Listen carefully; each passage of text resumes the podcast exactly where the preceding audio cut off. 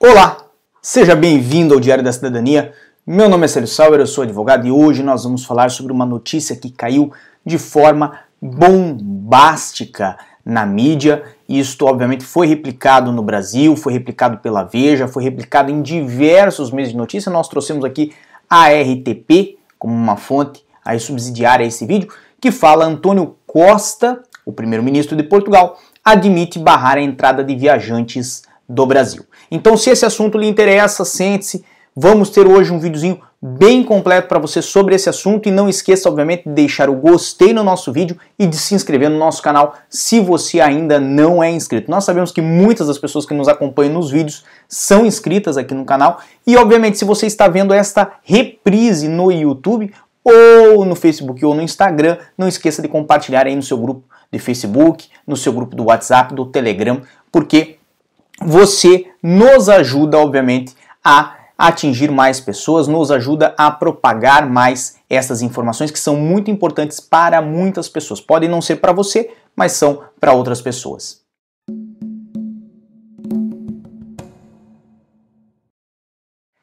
E agora sim estamos de volta, lembrando que hoje é quarta-feira, dia 17 de junho de 2020, aliás, o ano que é cheio de surpresas, o ano que é até difícil de tragar e de lidar. Então, se você já queria que este ano acabasse, nós somos duas pessoas, porque este ano está sendo uma porrada atrás da outra. Mas nós temos aqui a matéria que nós identificamos na chamada, que nós falamos que vamos trazer para vocês, está na tela de vocês, nesta matéria da RTP Notícias.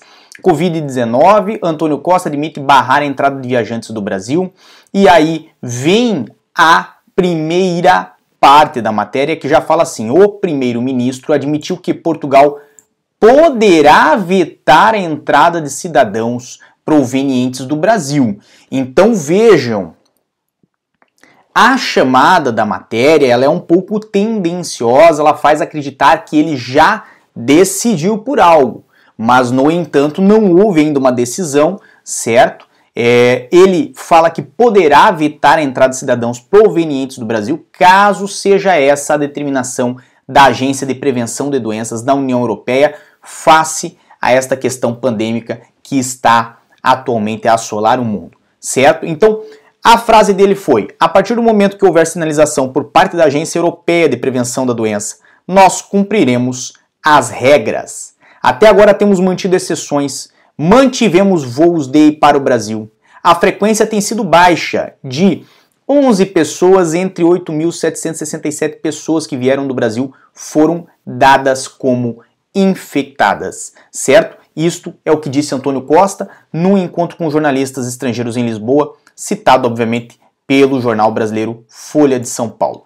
Então, volta para mim um pouquinho. Vejam que dentre quase 9 mil pessoas que vieram do Brasil neste período, que foi o período forte né, da pandemia, entre, vamos botar, é, metade de março, que quando a União Europeia determinou aí o fechamento de fronteiras, certo? E Portugal fechou suas fronteiras para inúmeros países, mas manteve ali duas pontes de ligação com o Brasil, uma em São Paulo, outra no Rio de Janeiro, certo? Vieram 9 mil pessoas aqui para Portugal, 9 mil pessoas com a, ori a origem Brasil, né? não significam que eram cidadãos brasileiros, mas vieram 9 mil pessoas quase que desta, desta origem. E destas 9 mil pessoas, apenas 11 foram dadas como infectadas com a Covid-19. Então veja, é um percentual muito baixo em comparação ao número de pessoas que vieram.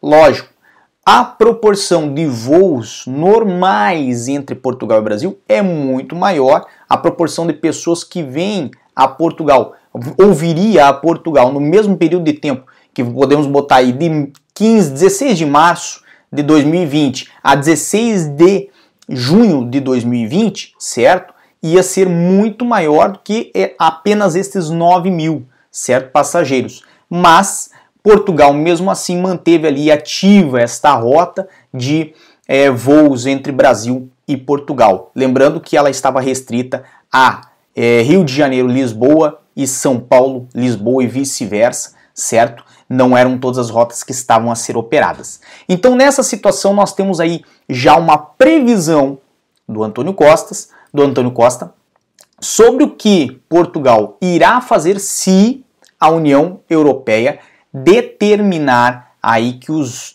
é, é, os voos é, entre Brasil e os países europeus devem ser encerrados, certo? Mantiveram aberto até agora, mas Antônio Costa já dá aí uma previsão de que se a, a determinação da Europa for encerrar, aí sim ele não vai dar continuidade a esta ligação e vai ter que encerrar também. Então nós temos esta esta antecipação de qual será a decisão dele, a depender evidentemente da decisão da União Europeia. Lembrando que, lembrando que isto a data de hoje, que é 17 de junho de 2020, não está, não está determinado, não está a valer. Ou seja, isto aqui é uma especulação do que pode acontecer. Embora a chamada da matéria fale numa afirmativa, em admite barrar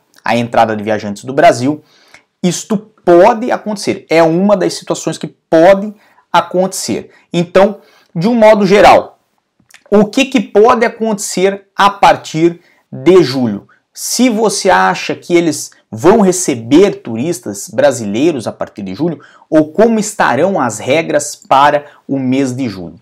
Não há como prever o que acontecerá em julho. Nós, inclusive, né, deixamos em aberto aí a três possibilidades. A possibilidade, evidentemente, aí de haver o impedimento, o barramento de é, voos provenientes do Brasil então esses voos não seriam nem operados, não somente para Portugal, mas como para qualquer destino na Europa, certo? Porque seria daí uma decisão europeia e não portuguesa. Haveria aí a possibilidade de não vingar essa decisão europeia, como nós já é, nos manifestamos aí na nossa live para o Clube do Passaporte. Isso também tem muito peso político, este tipo de declaração.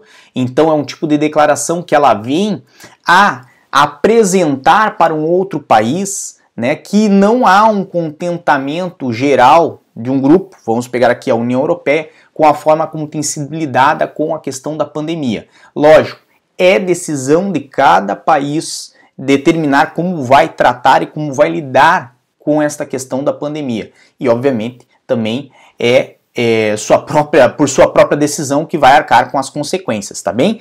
Além disso, nós temos que lembrar que hoje saiu uma notícia aí sobre uma droga que tem sido utilizada para tratar da Covid. Foi agora feito um, um liberado um estudo né, da, de, de Oxford referente aí a um remédio, né? A gente fala droga, mas a droga quer dizer remédio, certo? Então, referente a um remédio, um corticoide, se eu não me engano, que tem vindo aí auxiliar no tratamento é, desta doença e que pode, evidentemente, amenizar a situação. Lógico, não é um resultado de 100% de cura, como falam ali no, no, no, nas matérias sobre o assunto, etc e tal, né? Existe aí uma, uma cura de um a cada três pacientes, se eu não me engano, tá bem?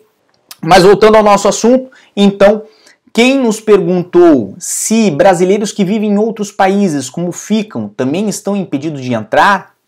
E, obviamente, o que você tem que observar é que este impedimento é relacionado à origem do voo e não a uma nacionalidade. Então não é uma discriminação propriamente dita a uma nacionalidade, como muitas pessoas têm pensado, muitas pessoas têm falado assim: ah, então cidadãos brasileiros não podem entrar em Portugal? Podem, se vierem de outros destinos ou em determinadas situações. Como nós falamos aí no nosso último vídeo, existem algumas exceções, certo? Dentre elas a questão dos estudantes. Se você não viu o nosso último vídeo, dê uma olhadinha porque pode lhe ajudar bastante. Então, a princípio, essa matéria, apesar dela estar muito completa, a chamada ela vem a deixar um pouquinho a desejar aí, porque evidentemente é, não explica muito bem o caso temos ainda outra notícia para hoje. Então, aguarda aí que nós temos outra notícia muito boa. Está na tela de vocês aí o site do portal diplomático dos Ministérios dos Negócios Estrangeiros aqui de Portugal, certo? Essa é uma matéria também de 16 de junho, então é muito fresquinha, certo? Falando o que vão voltar, aliás, voltaram a partir de ontem, né, de 16 de junho, voltaram a realizar o processamento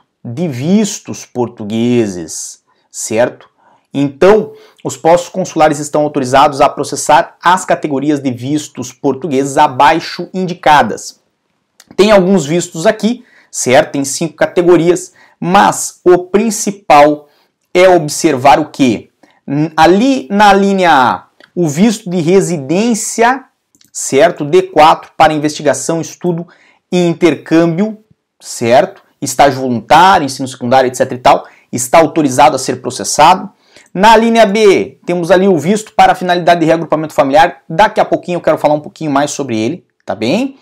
Temos aqui na linha C, isso aqui é muito importante, residência para atividade docente altamente qualificada ou cultural, D3 também está autorizado, certo? E os vistos de residência aqui na linha D, certo? Para exercício de atividade independente, Startup Visa, certo? Ou o D2. Não ficou bem claro aqui se os vistos D2 todos estão autorizados, porque tem três categorias, certo? Mas isto é questão de tratar diretamente com o consulado e ver se eles também retornaram a este processamento. Por quê? Porque aqui é uma informação geral, certo? E obviamente o retorno do atendimento, do processamento, vai depender de cada consulado. Então, este site que fala aqui dos processamentos dos vistos, que é o portal diplomático dos Ministérios dos Negócios Estrangeiros, ele é, é, trata de todos os casos, de todos os consulados ao redor do mundo, certo? E obviamente, né, isto aí é, é, é pode estar diferente determina, diante, obviamente, de determinadas regiões aonde você vive. Pode ser que aonde você vive por, por, condição, obviamente, do governo, pelo que determinou o governo, pode ser que o consulado não esteja a atender ou a trabalhar. Então, cabe ali um contatinho direto com ele para verificar. O que, que eu queria dizer aí sobre o visto para reagrupamento familiar? Muitas pessoas que nos acompanham, obviamente, e que é, vão aqui no meu Instagram, no arroba Sauer, aqui do ladinho, certo? No meu Instagram, chegaram e comentaram a situação de estarem vindo com família, de vir com família para Portugal, certo?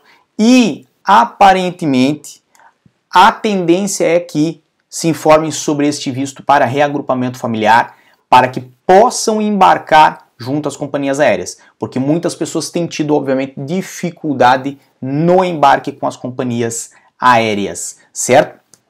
Temos aí então é, essas duas informações são bem relevantes e temos ainda uma terceira informação para trazer aqui para vocês. Esta vem do site do CEF, certo?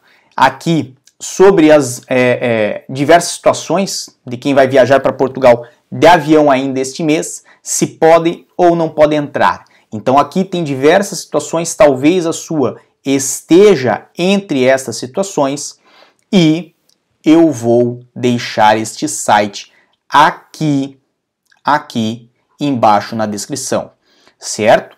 Então, é, é, quem quiser acessar esse site, o link vai estar na descrição, não está no momento, certo? Mas estará a partir do momento que terminarmos essa live, dê uns 5 minutinhos mais ou menos, recarregue aí o, o nosso portal o nosso YouTube e você vai ter acesso a esse link. Se você está vendo a reprise, provavelmente já está aí para você na descrição. Pois bem, essas eram as notícias, essas eram as notícias de hoje. É, desejo muita força e boa sorte, evidentemente, para quem está a vir, a vir para Portugal, certo? E querendo mais informações, aqui embaixo na descrição vocês podem ter acesso a essas três é, notícias que nós trouxemos hoje.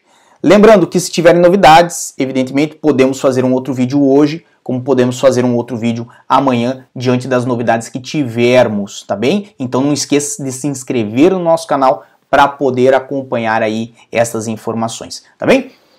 Por hoje é só, pessoal. Um grande abraço e tchau. O que você acaba de assistir tem caráter educativo e informativo. Compõe-se de uma avaliação genérica e simplificada. Agora, se você quer saber de fato como as coisas são, você vai ter que ler.